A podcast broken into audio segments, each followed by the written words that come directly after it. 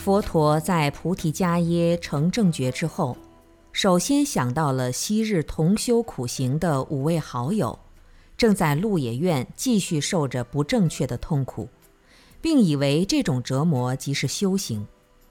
而佛陀所悟之法，亦是一般普通大众所不能理解的，唯有这些根气较利、佛缘较深的故人更容易领悟，所以徒步来到了鹿苑。离鹿苑初转法轮不远的地方，有一个乔晨如等五人迎接佛陀的纪念塔。我们参拜后，又驱车直奔鹿苑。进入鹿野苑的大门，我们鱼贯而行，合掌称念本师名号。到大佛塔处，又绕三匝，在三皈依顶礼毕，静坐于塔影中，清风拂面，凉快无比。有三三两两的当地人悠游其间，也有喇嘛和游客们于此徘徊，大家脸上都洋溢着祥和愉悦的神情，仿佛完全沐浴在佛法的温泉里。阳光照在脸上，更显神采奕奕，光明艳丽、润泽的肌肤，好像初生婴儿般细腻。是否在心灵深处，也如同五比丘初听佛法产生的欢喜？生命是否从此不再流浪，不再哭泣？心中的云雾是否已经消失，而成为阳光明媚？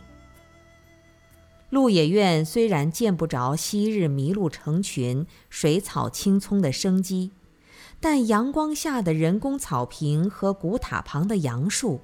依然令人感怀不已。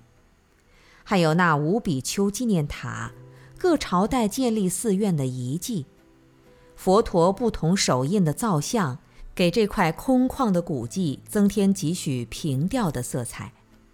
我们静坐于树荫下的草地上，默默地思考千古不易的真理：为何佛法会从这里像星星之火燎遍整个恒河平原？又为何如今失去了在恒河流域的昔日光辉？是众生情执太重，还是佛子也总有些不争气？佛陀佛法犹如阳光，无论世界人间如何变更，它总是静静地关照大地。当我们全部身心都受佛法洗礼的时候，我们是否一样充满智慧的阳光，无分别地普照大地？顿时天空万里无云，眼前尽是生机，人来人往都感受这空旷灵明的光芒，却带不走半点阳光的痕迹，因为阳光是如如不动，如规如矩，没有把鼻。当你听闻到佛陀的名号和四谛法，当你有信心走向生命的解脱和菩提，拥有了现实和人生的真理时，鹿苑的阳光照在身上，也照在心里。